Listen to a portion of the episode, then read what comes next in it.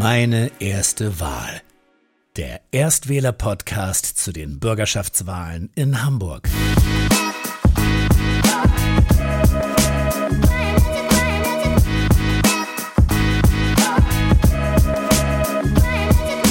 Es ist Sonntagmorgen und mein erstes Interview steht an.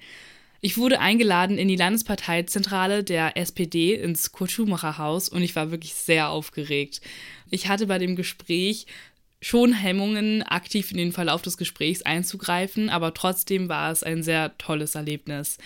Ich habe gesprochen mit dem Landesvorsitzenden der Jusos, der eine sehr große Liebe zu seinem Bezirk hat. Moin, ich bin Alexander Mohrenberg, ich bin 24 Jahre alt, Vorsitzender der Jusos in Hamburg, also der SPD-Jugendorganisation und ja, ich darf hier in diesem Podcast-Format für die SPD sprechen. Ähm, ich kandidiere nämlich auch für die SPD auf Platz 17, weil ich gerne Verantwortung auch für meine Generation übernehmen wollen würde. Ich saß schon mal fünf Jahre im Bergedorfer Rathaus als jüngster Abgeordneter der Hamburger Geschichte. Hab da gemerkt, dass es einen riesigen Unterschied ist, macht, ob junge Mitglieder in der Fraktion sind, fast schon egal von welcher Partei, ob dort nur Senioren sind oder auch Jüngere. Und habe deswegen dort fünf Jahre lang mitgewirkt, habe mich da um Azubi-Wohnheime Studiewohnheime gekümmert, um Sportpolitik, um Baupolitik ähm, und in Jugendzentren hätte Lust jetzt quasi das Ganze fortzuführen für ganz Hamburg. Ich habe in Bergedorf mein Abitur gemacht, habe danach ähm, Jura studiert, habe das seit letzten Sommer fertig. Ähm, arbeite jetzt Halbzeit in einer Startup-Kanzlei als, als Mitarbeiter und ähm, studiere jetzt äh, erneut. Und zwar studiere ich gerade Persisch, weil meine Freundin Perserin ist und ich ihre Familie gern besser verstehen würde. Wann bist du denn der SPD beigetreten und warum? Ich bin tatsächlich schon seit 2011 dabei. Ähm, bin ich gerade 16 Jahre alt gewesen. Da hatten wir, hatte ich über meinen PGW-Lehrer vorher ein, zwei Jahre lang mit anderen Mitschülern bei Projekten, die nicht parteipolitisch zugeordnet waren, mitgewirkt. Ähm, das war sehr unterhaltsam. Leider wurden die irgendwann eingestellt und da habe ich dann gemerkt, dass mir sehr viel Spaß macht, mich mit anderen jungen Menschen zusammenzusetzen, über Politik zu debattieren, vielleicht auch Dinge anzustoßen, Projekte zu planen und habe mir dann die verschiedensten Parteien angeschaut, weil ich mir überlegt habe, ich würde gerne mehr machen, hätte Lust, mich zu engagieren habe mich dann relativ schnell dafür entschieden, mir die SPD mal anzuschauen. Ich selbst komme aus einer Familie, wo niemand sein Abitur gemacht hat, wo alle ähm, eigentlich klassische Arbeiterberufe hatten wie Koch, äh, Krankenschwester und, Altenpflegerin und ähnliches oder Schweißer. Habe mir dann gesagt, das ist so eine klassische SPD-Geschichte. Vielleicht sollte ich einfach aus Klischeegründen dann einmal mir das anschauen und habe mir ein halbes Jahr lang die Jusos angeschaut. Und das kann ich auch nur jedem Zuhörer oder jeder Zuhörerin empfehlen, wenn ihr euch überlegt, ob eine Partei was für euch ist. Man kann da auch ein halbes oder ein ganzes Jahr hingehen, ohne einzutreten. Das habe ich auch gemacht. Der Grund, warum ich eingetreten bin, ist am Ende des Tages quasi einfach Lust, mit anderen Menschen zu streiten. Und dann habe ich gemerkt, wo macht man das am besten? Und ich fand, die SPD ist dafür in Hamburg der beste Ort. Soll Hamburg klimaneutral werden? Also perspektivisch muss, glaube ich, unser Ziel sein, dass ähm, im Laufe der Zeit alle Städte klimaneutral werden. Also die Frage ist halt immer, wann. Das ist der große Streitpunkt, wie schnell bekommt man das hin. Aber am Ende des Tages sehen wir, dass die, ähm, die Wirtschaftsweise und die Lebensweise, die wir gerade haben, nicht nachhaltig ist und dazu führen wird, dass wir Stück für Stück als Menschheit unsere eigene Lebensgrundlage zerstören. Das kann man nicht wollen. Ich glaube, es ist ganz klar, dass das, ähm, der Klimawandel menschengemacht ist und wir deshalb unsere Produktionszyklen, unsere Art von Wirtschaft und Finanzpolitik, aber auch von bestimmten Lifestyle-Sachen ändern müssen. Der Hauptstreit leider ist im medialen, auch im öffentlichen Diskurs oft, wann müssen wir klimaneutral werden? Die viel spannendere Frage ist meiner Meinung nach, und das ist auch die Frage, die sich die SPD stellt, wie wird man denn klimaneutral? Also, und deshalb haben wir als SPD Hamburg zusammengesetzt und überlegt, wie schafft man es, dass diese Stadt so schnell es geht klimaneutral wird? Wie schaffen wir es so schnell es geht, unseren Ener unsere Energiestruktur und Energieversorgung in Hamburg, aber auch äh, die Verkehrsstrukturen, aber auch die Gebäudestrukturen, also diese großen CO2 und und sonstige ähm, gasemittierenden ähm, Bereiche sind ja in Hamburg ganz klar Verkehr, Wohnen und ähm, Energie. Und deshalb haben wir als SPD gesagt, wir wollen nicht über Zielzahlen uns irgendwie ähm, profilieren, sondern über konkrete Ansatzpunkte und haben dann überlegt, wie schaffen wir es, Stück für Stück all diese Bereiche so umzumünzen, dass wir klimaneutral werden können. Und wie will die ähm, SPD das dann machen? Ähm, die SPD wird sich deswegen Stück für Stück den, den, den größten Sektoren dieser Stadt quasi annähern und gucken, wo stoßen wir eigentlich am meisten aus und wie kann man das am besten machen. Als Beispiel der Verkehr. Wir merken ganz klar, dass wir eine Verkehrswende brauchen, perspektivisch, dass ähm, wir auch in Hamburg im Vergleich zu anderen Städten unserer Größenordnung noch einen sehr ähm, unausgewogenen Model Split haben. Das ist ähm, im Stadtplanungs- und Verkehrsbereich immer der Bereich, dass man sagt, wie viel ist Fußgängerverkehr, wie viel ist Fahrradverkehr, Bus und Bahn und das, und das Pkw. Und ähm, der private Nahverkehr, also das Pkw, ist noch ein viel zu hoher Anteil. Das, ich glaube nicht, dass man das Ganze löst, indem man sagt, ihr dürft kein Auto fahren. Wenn wir uns jetzt mal Klempner, Handwerker anschauen, Menschen, die in den vier Marschlanden leben, die in Teilen von Harburg leben, die im Norden von Wandsbek leben oder in Niendorf, an vielen Ecken dieser Stadt braucht man das Auto teilweise noch. Wir wollen lieber dafür sorgen, dass der ÖPNV in Hamburg einer der best ausgebauten Deutschlands ist, weil man dann von alleine sagt, ich fahre heute Bus und Bahn, weil ich damit schneller, entspannter und gemütlicher zur Arbeit, zur Uni, zur Ausbildung oder zur Schule komme. Ähm, wer sich unser Wahlprogramm anguckt, wird merken, dass Verkehr einen für die SPD sehr überdurchschnittlich großen Anteil ausmacht, weil wir gesagt haben, wir müssen uns jeden Stadtteil dieser Stadt angucken, ob der schon erschlossen ist. Deswegen haben wir als SPD gesagt, wir müssen Expressbusse und Shuttlebusse zwischen den verschiedensten Randbezirken schaffen. Also damit auch die Menschen, die von Wandsbek nach Bergedorf wollen, nicht über den Hauptbahnhof fahren müssen, sondern damit es schnellere, kürzere Verbindungen gibt, so dass immer mehr Menschen sagen, ich kann einfach am Alltag zurechtkommen mit dem ÖPNV. Dafür muss natürlich der ÖPNV auch selbst klimaneutral werden. Wir haben jetzt hier schon die größte Werkstatt und, und Fertigungsanlage für Elektrobusse in Deutschland, die steht in Bergedorf. Wasserstoffbusse werden ja schon getestet. Ähm, da kommt es sehr gelegen, dass wir gemeinsam mit der Hamburger Industrie und der Hafenwirtschaft und der Energiewirtschaft beschlossen haben, ähm, dass wir die größte Wasserstoffelektrolyse der Welt in den Hafen bauen. Bei ÖPNV ist natürlich auch ganz klar die Frage, wie sorgen wir dafür, dass mehr Menschen, auch gerade junge Menschen, den nutzen. Denn je attraktiver der ÖPNV ist, einerseits von der Anbindung, also fährt er auch mehr als einmal die Stunde zum Beispiel. Ähm, ich selbst habe viele Freunde in den vier Marschlanden, da fährt er nicht ganz so oft, weswegen wir natürlich auch gucken, dass wir in den Bereichen mit weniger starker Besiedlung dann, ähm, das testen wir gerade in Altona schon, sogenannte On-Demand-Shuttle-Service haben. Das heißt, ihr habt dann eine App auf dem Handy und dann sagt ihr, ich möchte irgendwann die nächsten paar Stunden zu dem und dem Bahnhof. Und entweder gibt es dann Buslinien oder, und das ist die Zukunft, wie sich das die SPD vorstellt, haben wir zum Beispiel Moja-Shuttle-Service, die fahren dann im Ring die ganze Zeit durch dein Stadtteil und sammeln dich ein und setzen dich an der nächsten Bahnhaltestelle ab. Und wir wollen dafür sorgen, dass künftig eigentlich alle Bahnstationen im 5-Minuten-Takt angefahren werden. Ähm, aber viel wichtiger, wir wollen ein Azubi-Ticket, damit jeder Azubi höchstens einen Euro am Tag zahlen muss für sein, für sein, ja, für seine Mobilität. Das wird auch auf FSJler und ähm, all die anderen freiwilligen Dienste, die Menschen manchmal parallel zu, also in dem Lebensabschnitt noch so machen. Und viel wichtiger, Schülerinnen und Schüler haben oftmals gar kein Einkommen. Deswegen haben wir gesagt, anstatt für alle die Kosten zu senken, machen wir lieber bestimmte Gruppen, wie zum Beispiel die Schülerinnen und Schüler, ähm, ein besonderes Angebot, nämlich wir wollen Stück für Stück binnen der nächsten fünf Jahre den HVV und den ÖPNV komplett kostenlos machen für alle Schülerinnen und Schüler.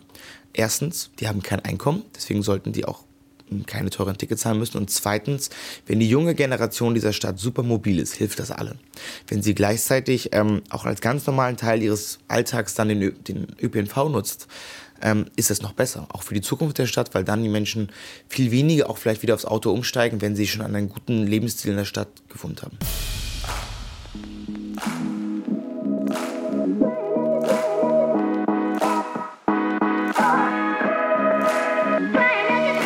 Du hattest es ja schon eben gerade angesprochen, dass ja bis zu Hunderttausende ähm, Schüler oder auch generell ähm, Bürger in Hamburg auf die Straßen gehen und streiken. Ähm, es gab ja jetzt auch viel Kritik von anderen Parteien und von generell ganz vielen Menschen. Ähm, sollten denn Schüler, die freitags auf die Straße gehen, dafür bestraft werden? Da gibt es jetzt zwei Ansichten. Die einen sagen, das geht ja gar nicht. Wieso streiken die? Die haben Schulpflicht. Und die anderen sagen, das bringt doch nur was während der Schulpflicht. Ich verstehe, dass der Schulsenator, dessen Job es ist, darauf zu achten, dass alle zur Schule gehen, nicht sagt, geht schwänzen. Als Vorsitzender der Jugendorganisation vom Schulsenator kann ich aber natürlich nur sagen, ähm, wenn Arbeiter und Arbeitnehmer streiken, machen die das auch nicht am Samstag, weil dann kriegt es keiner mit, wenn die streiken. Ähm, ich persönlich würde immer sagen, man muss gucken, dass man in der Schule gut mitkommt und irgendwie alles mitnimmt. Gleichzeitig ist es natürlich so, wenn man auf so eine wichtige Sache wie den Klimawandel und die globale Erwärmung hinweisen möchte, dann bringt das nur was, wenn man das als Schüler während der Schulzeit macht. Ähm, ich finde es sehr gut, dass so viele junge Menschen auf die Straße gehen. Ich finde eine Sache schade bei dem Friday for Future Hamburg ähm, vorgehen. Wir als Politik versuchen von Tag eins an zu sagen, lasst uns mal miteinander reden, was wir gemeinsam bewegen können. Ähm, weil auch von uns ganz viele dort mitlaufen. Also ich selbst war jetzt auf mehreren Friday Future Demos, ganz viele von uns. Wir gucken gerade, dass wir in Hamburg endlich durchdringen, auch zum Friday Future Orga Team. Vielleicht hört ja jemand mit.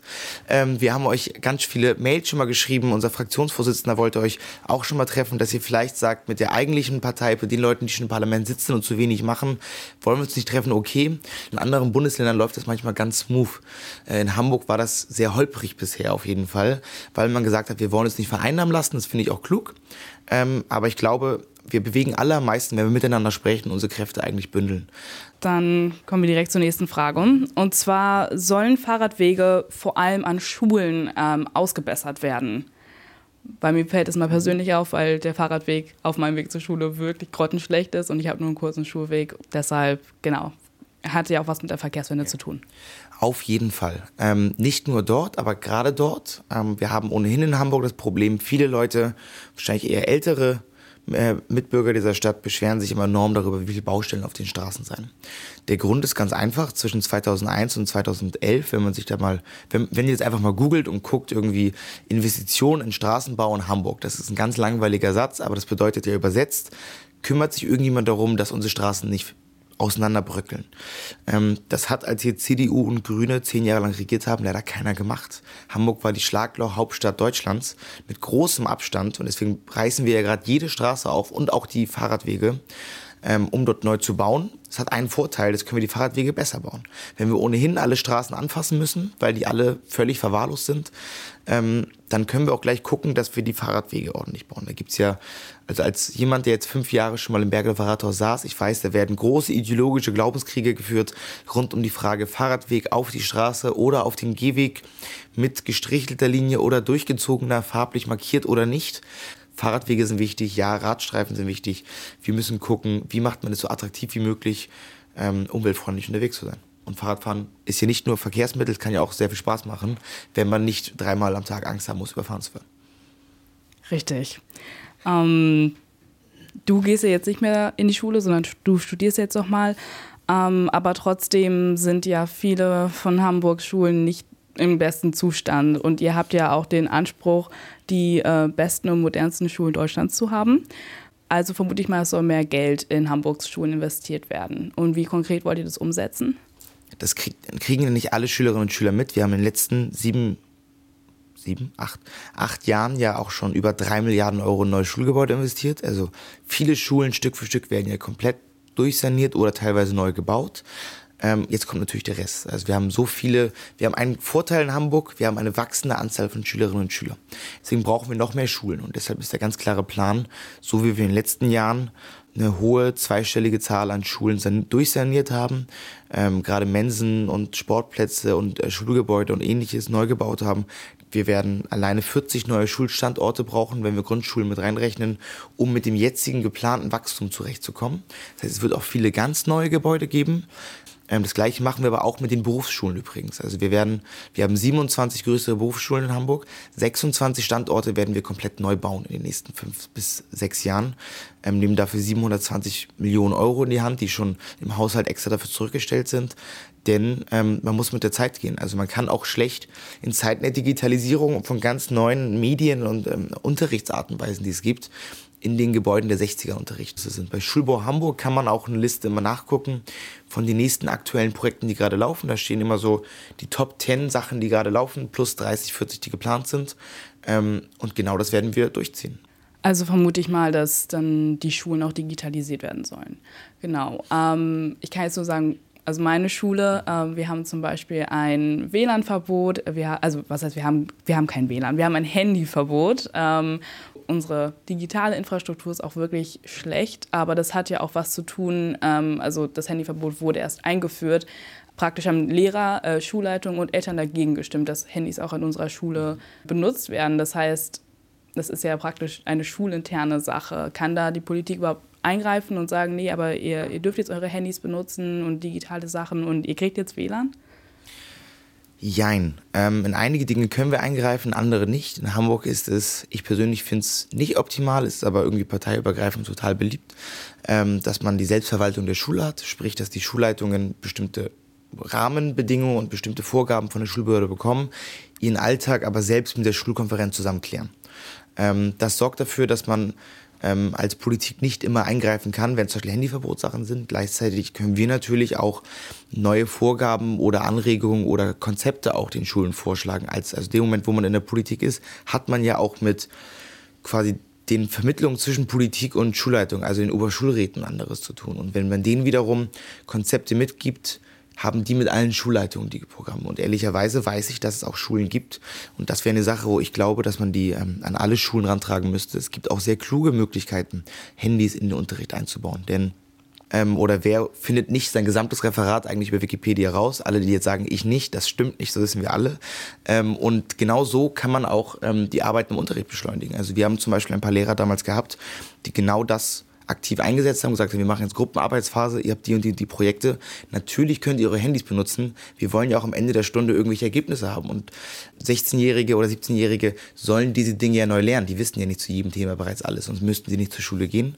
Deshalb finde ich persönlich, ähm, dass man natürlich immer gucken muss, dass nicht alle Schülerinnen und Schüler durchgehend nur auf Instagram chillen oder irgendwie ähm, oder sich Snaps oder TikTok-Videos schicken. Gleichzeitig ist es aber so, dass man auch sehr effektiv im Unterricht Handys einsetzen kann, als Recherchemittel, auch zum Design oder Grafiken erstellen oder anderes, aber eben auch, um Dinge nachzuschlagen und dann was zu lernen. Und darum geht es im Unterricht. Und ehrlicherweise, für den Fall, dass ich in die Hamburger Bürgerschaft käme, ähm, glaube ich, dass man ohnehin deutlich mehr auch als Landespolitik mit allen Schulräten zusammen machen müsste.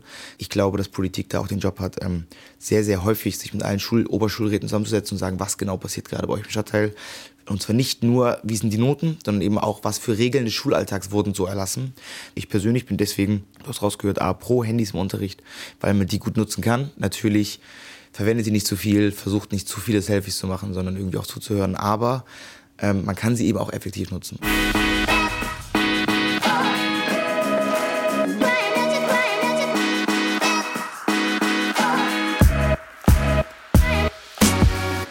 Hattest ja auch eben gerade schon angesprochen, dass äh, eher Gymnasien schon besser ausgestattet sind als Stadtteilschulen. Aber generell ist ja auch durch die PISA-Studien bekannt geworden, dass Deutschland ja ein sehr ungleiches ähm, Schulsystem hat. Also nicht nur in den Bundesländern, sondern auch die Chancengleichheit ist ja wirklich ähm, maßgebend vom Elternhaus abhängig.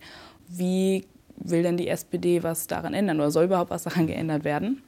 Auf jeden Fall. Und ehrlicherweise ist das einer die, ja, die ganz uralte Story des Aufstiegs durch Bildung ist eine der, ähm, der Leitlinien, weswegen ich mir die SPD damals auch angeguckt habe, weil das früher der Markenkern der SPD war und uns fehlt so ein bisschen gerade die Kompetenz, das immer wieder zu wiederholen. Denn viele Maßnahmen, die wir in Hamburg machen, zielen genau darauf ab. Also beispielsweise meine Eltern mussten sehr viel Geld zahlen dafür, dass ich zur Kita gehen kann.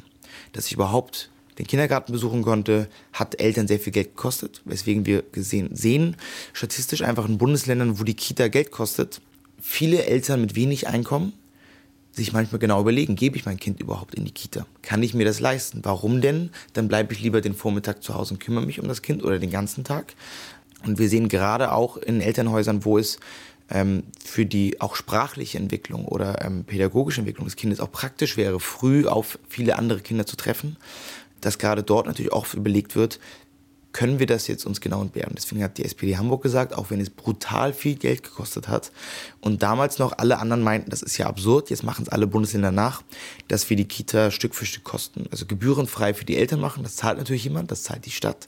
Aber ja, Aufstieg durch Bildung ist das Element, um allen Kindern dieser Stadt die Möglichkeit zu geben, ähm, egal welche Sprache zu Hause gesprochen wird, egal was ähm, der, ja, welche akademischen El Bildungsgrade die Eltern haben, dass die Kinder es schaffen können müssen. Und würde es vielleicht auch helfen, den Lehrplan an sich ein bisschen umzustellen und sowas wie einfach lebensnähere Inhalte ähm, reinzunehmen? Also zum Beispiel sowas wie wie mache ich meine Steuern oder auch generell, ich finde teilweise, dass man noch mehr in die Politik reingeht und wie funktioniert Politik, wie funktioniert Europapolitik zum Beispiel auch, was uns ja auch alle betrifft oder so, was ja auch teilweise echt sehr kompliziert ist. Ähm, würde das vielleicht auch was helfen? Auf jeden Fall. Ähm, und besonders ist das ja wieder so ein Witz, wenn man ohnehin insgesamt mehr Zeit in der Schule hat durch den Ganztag, soll ja auch nicht zehn Stunden lang durch Mathe sein ähm, oder zehn Stunden lang durch was auch immer, sondern ähm, gerade solche Elemente, die, sage ich mal, fürs Leben unglaublich viel bringen würden. Ich selbst komme aus der Schule raus, habe angefangen, habe neben der Schule schon gearbeitet. Ähm, wer sollte mir Steuern erklären? Keine Ahnung. Ähm, man kann am Ende eine Gedichtsanalyse in mehreren Sprachen schreiben, aber eben sonst nichts. Ähm, also sonst ist zu hart vielleicht, aber ähm, du hast völlig recht. Ähm, ich glaube, solche Angebote kann man integrieren. Es gibt ja auch Menschen, die sowas anbieten als Workshops. Ähm, und ehrlicherweise kann man da nur an jede Schule rantreten und alle Schulleitungen, die zuhören, bucht solche Sachen in euer Programm. Es gibt nämlich sehr, sehr viele ähm, ja, Seminare und Kurse, auch von teilweise jungen Menschen, die sowas machen Ähm, das muss angeboten werden. Also nicht nur ähm, Life-Skills wie was ist eigentlich eine Rentenversicherung. Einige lachen jetzt vielleicht beim Zuhören, aber sobald ihr raus seid und irgendwo unterschreibt, plötzlich fragen die euch nach euren Rentenversicherungsnummern und äh, wo ihr genau versichert seid. Und ihr seid mir ehrlich, wie viele von euch wissen das gerade? Ich wusste es bis dahin nicht und musste dann plötzlich drei, vier Seiten ausfüllen mit tausenden Nummern und Angaben und welche Steuerklassen und alles drum und dran. Das hatte ich in der Schule alles nicht. Und ganz wichtig, du hast angesprochen, gesellschaftliche und schulische Bildung. Wir haben ja als SPD gegen alle anderen Parteien durchgesetzt, dass das Wahlrecht ab 16 eingeführt wird. Wir wollen, dass die Politik in einer älter werdenden Gesellschaft insbesondere auf die Jungen achtet und deswegen Wahlrecht ab 16 einführt. Gleichzeitig muss man dann natürlich dafür sorgen, dass alle Schülerinnen und Schüler auch verstehen, worum es geht. Deshalb haben wir zum Beispiel bei den Berufsschulen überhaupt Politik eingeführt. Da war bis 2011 kein verpflichtender Politikunterricht. Das heißt, du konntest nach der neunten deine Ausbildung anfangen und hast dann, wenn du in das Wahlalter kamst, kein PGW mehr gehabt. Ähm, das war Schritt eins. Jetzt müssen wir natürlich gucken, dass wir die Qualität und den Umfang erhöhen. Also gerade was du angesprochen hast, ähm, Europapolitik ist das eine, Bezirkspolitik habe ich zum Beispiel gar nicht gehabt. Und alle von euch können bereits mitwählen bei den Bezirksversammlungswahlen. Die waren ja letztes Jahr im April. Und ich habe zum Beispiel genau null Stunden meiner gesamten gymnasialen Oberstufe und Mittelstufe jeder mit verbracht. Dabei ist das genau mein Alltag. Also das sind die Menschen, das ist dieses Parlament, das kaum einer kennt. Das entscheidet, ob bei euch in der Umgebung Wohnraum entsteht, wie die Verkehrsführung aussieht, wie ähm, die ganzen kommunalen Sachen vor Ort, der Einzelhandel vor Ort, ähm, Sportplatzsanierung, alles um eure Umgebung machen Bezirkspolitiker mit. Also klar, auch Landespolitiker, aber auch ganz klar Bezirk das ist, taucht derzeit nicht wirklich verpflichtend in Lehrplänen auf. Und wenn, wird das oft in einem Abwasch gemacht mit dem Landesparlament. Es ist gut, dass wir sowas haben wie jetzt gerade diesen Podcast zur Bürgerschaftswahl.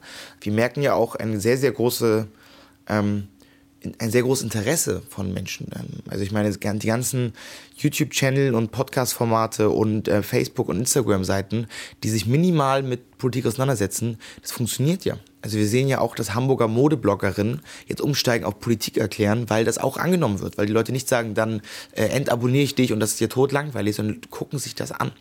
Gerade wenn wir uns anschauen, wie viele Menschen ähm, Parteien wie die AfD wählen, ähm, und ehrlicherweise, wer sich fünf Minuten mit ähm, Deutschlands Geschichte oder den aktuellen Problemen dieses Landes oder mit tatsächlichen Fakten auseinandersetzt, kann diese Partei nicht guten Gewissens wählen. Und das ist eine Sache von politischer und gesellschaftlicher Bildung auch.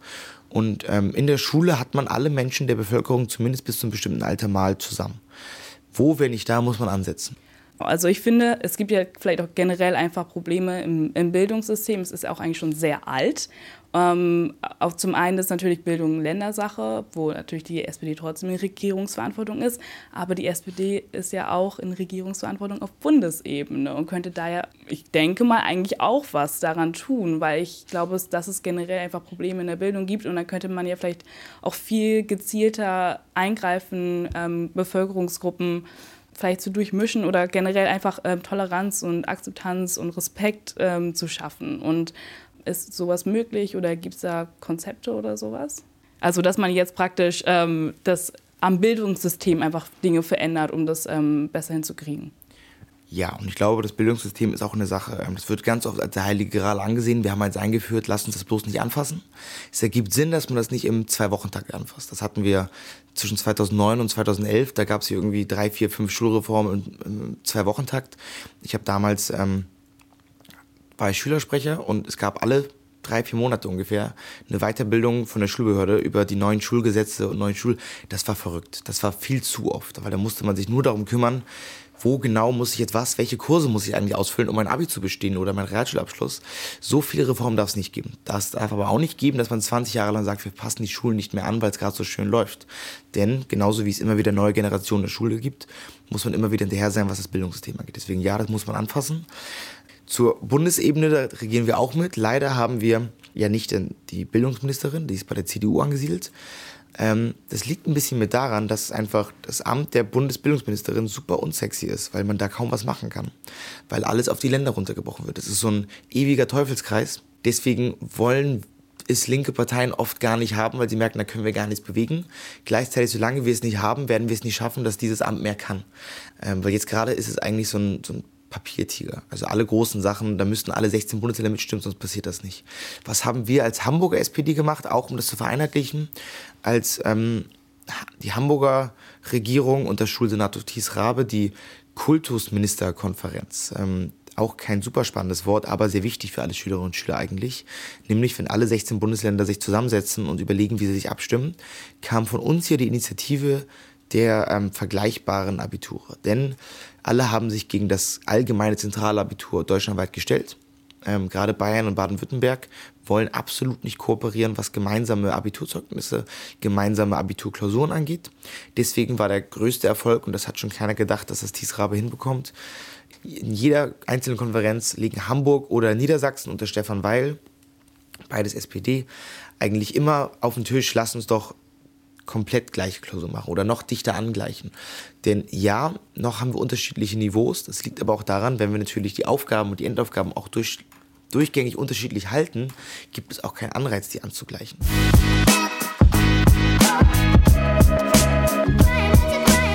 Häufig ist es ja so, dass der Migrationsanteil an den Stadtteilschulen höher ist als an den Gymnasien. Und da stellt sich auch mir die Frage, ähm, können denn dann auch Zuwanderer, egal aus welchen Ländern, ähm, vor allem junge Zuwanderer, kann man die an Schulen auch besser integrieren oder sollen sie überhaupt besser integriert werden? Ähm, sie sollen optimal integriert werden, weil es am Ende keinen Unterschied machen darf, ob du jetzt in Bergedorf oder Bagdad geboren bist. Wenn du hier in Hamburg dein Leben führen möchtest, solltest du ähm, hier die Bedingungen finden, das machen zu können. Deswegen haben wir nicht nur die IVK-Klassen eingeführt und sehr stark ausgestattet. Also ich weiß, in Bergedorf war es ein riesiger Aufschrei, als das Hansa-Gymnasium welche eingeführt hat, weil alle anderen Gymnasien meinten, wieso, die Stadtteilschulen kriegen das doch gut hin. Ähm, deswegen muss unser ganz klarer Auftrag sein, Menschen mit besonderem Förderbedarf, sprachlichem, aber auch Inklusionsbedarf. Wir sehen auch, wo haben wir den höchsten Anteil der Sonderpädagogen und Inklu Kinder mit Inklusionsbedarf oder mit besonderen Bedingungen, weil sie vielleicht aus Grund von körperlichen ähm, Einschränkungen oder auch geistigen Einschränkungen ähm, nicht problemlos mitwirken können, sondern Unterstützung brauchen, die landen auch oft an den Stadtteilschulen. Und dann hast du das Problem, dass an den Stadtteilschulen nachher alles, all jene Schüler sind, die Unterstützung brauchen. Ähm, was hier nicht schlimm ist, wenn man Unterstützung braucht, aber es darf halt nicht zu gebündelt sein. Das Hauptproblem ist ganz einfach Personal. Also jeder, der in dieser Stadt gerade Sonderpädagogik studiert, hat nach einer Sekunde einen Job und wer irgendwie Deutsch als Fremdsprache studiert, auch. Ähm, natürlich ist dann auch die Frage, wie, ähm, wie bringen wir unter und wie verteilen wir die Kinder aus den Unterbringungen dieser Stadt. Man muss natürlich gucken, dass man dann nicht eine Klasse hat, wo 40 Kinder aus Syrien sind, weil wer soll den, wie sollen die von ihren Mitschülern Deutsch lernen? Deswegen, ähm, das war sehr umstritten, aber es ist sehr effektiv und daran halten wir fest, haben wir zum Beispiel am Mittleren Landweg, das war ein Projekt, das ich als Bezirkspolitiker mitgestalten durfte. Da sind 780 Wohneinheiten, wo sehr, sehr viele Geflüchtete leben, 60 Prozent Familien. Und da haben wir ähm, ein ein, äh, für Bergedorf ein Bussystem eingeführt, dass wir gucken, okay, wir sorgen dafür, dass nicht alle an die Grundschule nebenan gehen, weil die Grundschule A zu klein wäre dafür und B dann ähm, die Kinder von ihren Mitschülern gar nicht Deutsch lernen könnten. Deswegen haben wir dann den Eltern angeboten ähm, und vor Ort das organisiert, dass wir die morgens mit, mit Bussen an die verschiedensten Grundschulen Bergedorfs verteilen, damit an, auch an Gegenden der Viermarschlande, wo, glaube ich, noch niemand gesehen wurde, der nicht seit 300 Jahren in Viermarschlande lebt, dort haben wir jetzt eben auch Kinder, deren Eltern aus einem ganz anderen Teil der, Land, der Welt kommen, damit die dort auf Mitschüler treffen, die zu Hause Deutsch sprechen und dann einfach von denen im Alltag lernen.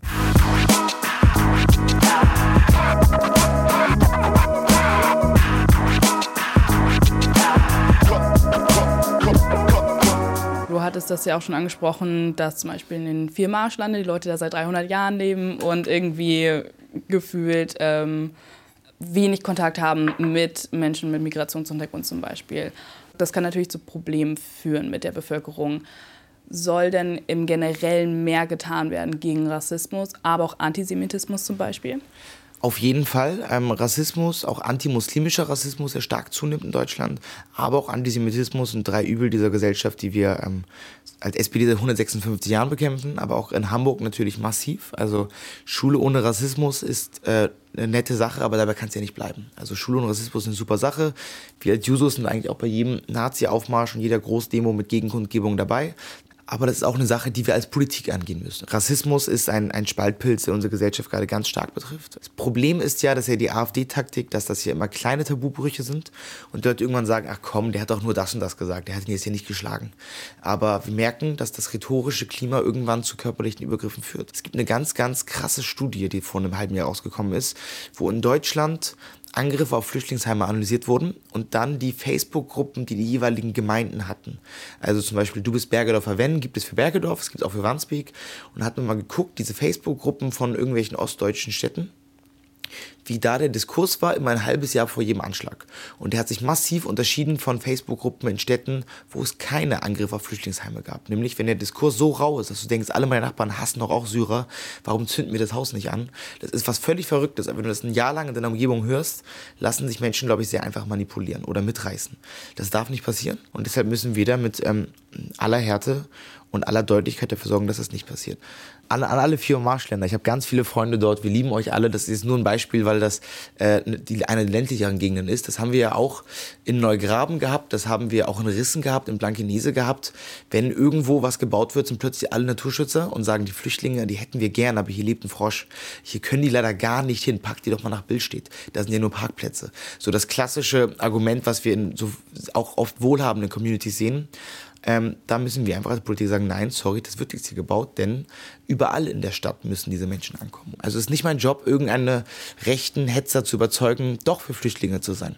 Es gibt aber auch immer, und da muss man nämlich aufpassen, es gibt immer ähm, in diesen Gruppen manchmal Leute, die einfach auch verunsichert sind. Die sagen, zum Beispiel bei uns war das so, ja Mensch, wir sind so wenig Leute hier, das mit den Ärzten, das reicht jetzt schon nicht, wenn hier so viele Menschen hinziehen, wie machen wir das? Das ist nichts gegen Ausländer gewesen, sondern das war was gegen, wir schaffen das doch gar nicht von der Infrastruktur. Und da kann man sagen, Leute, keine Sorge, wir helfen euch als Stadt, wir sorgen für eine bessere ärztliche Infrastruktur, für ähm, einen Ausbau der Schulen, der Kitas dort, der Busse.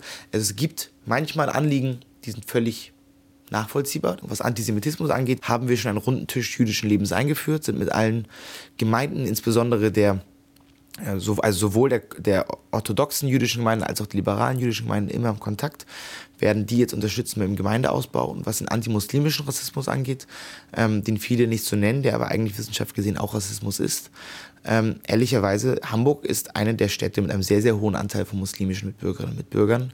Und das muss auch in der Politik ankommen. Das muss ähm, allen klar sein, weswegen wir als Jusos zum Beispiel auch jetzt äh, Ramadan-Empfänge mit den verschiedensten Jugendgemeinden machen werden. Ähm, am Ende des Tages sollte uns egal sein, ob die Menschen ähm, Atheisten sind, ob sie ähm, Juden, Christen oder Muslime sind, wer ein Teil dieser Gesellschaft ist und Teil dieser Stadt ist und hier leben möchte, ähm, muss unterstützt werden. Ist, welche Religion du dir oder welche Hautfarbe du hast. Das darf alles keine Rolle spielen. Es ist eine Weltstadt Hamburg. Es ist manchmal traurig, wie provinziell einige Leute sind. Ähm, man muss ja kein, muss ja nicht als Weltbürger fühlen, aber man muss sich als egalitärer Mensch in dieser Stadt sicher und wohlfühlen können, egal wie man aussieht. Soll Cannabis legalisiert werden? Ähm, selbstverständlich, ähm, aus einem ganz einfachen Grund. Selbst Leute, die was gegen Cannabis haben, können nicht leugnen, der Krieg gegen Drogen ist völlig gescheitert. Es funktioniert nicht, die Sachen zu verbieten, wenn es die in jeder Ecke gestreckt für Minderjährige gibt. Deswegen muss man das Ganze reguliert abgeben und überwacht, um einerseits äh, Gesundheitsvorsorge und Jugendschutz betreiben zu können, daraus Steuernahmen zu generieren, die man dann wieder in Jugendschutz steckt. Es gibt so viele Konzepte auf der Welt, wo das funktioniert, wo man zu einer Reduktion der Gesamtabgabemenge geführt kommen konnte durch eine Legalisierung. Ähm, alle Kriminalbeamten und Richter sagen das Gleiche und deshalb ganz klar legalisieren, um damit besser umgehen zu können. Okay, hast du jetzt nochmal ähm, abschließende Worte, beziehungsweise warum sollte man dich wählen oder warum sollte man die SPD wählen am 23. Februar? Ja, wir haben ja schon über ganz viel gesprochen. Es gibt ein Thema, was ich in diesem Schlussstatement nochmal ganz kurz adressieren würde, nämlich Wohnraum. Es ist so, ähm, viele von euch, die jetzt gerade zuhören, sind vielleicht Schüler, ihr wollt irgendwann zu Hause ausziehen, ihr wollt eine WG gründen, ihr wollt vielleicht eine Ausbildung oder ein Studium anfangen, sucht dann eine eigene Wohnung. Ähm, und wir merken, in einer Großstadt wie Hamburg gibt es wenig bezahlbaren Wohnraum. Das, obwohl wir das größte Wohnungsbau- und Sozialwohnungsbauprogramm Deutschlands gerade als SPD angestoßen haben.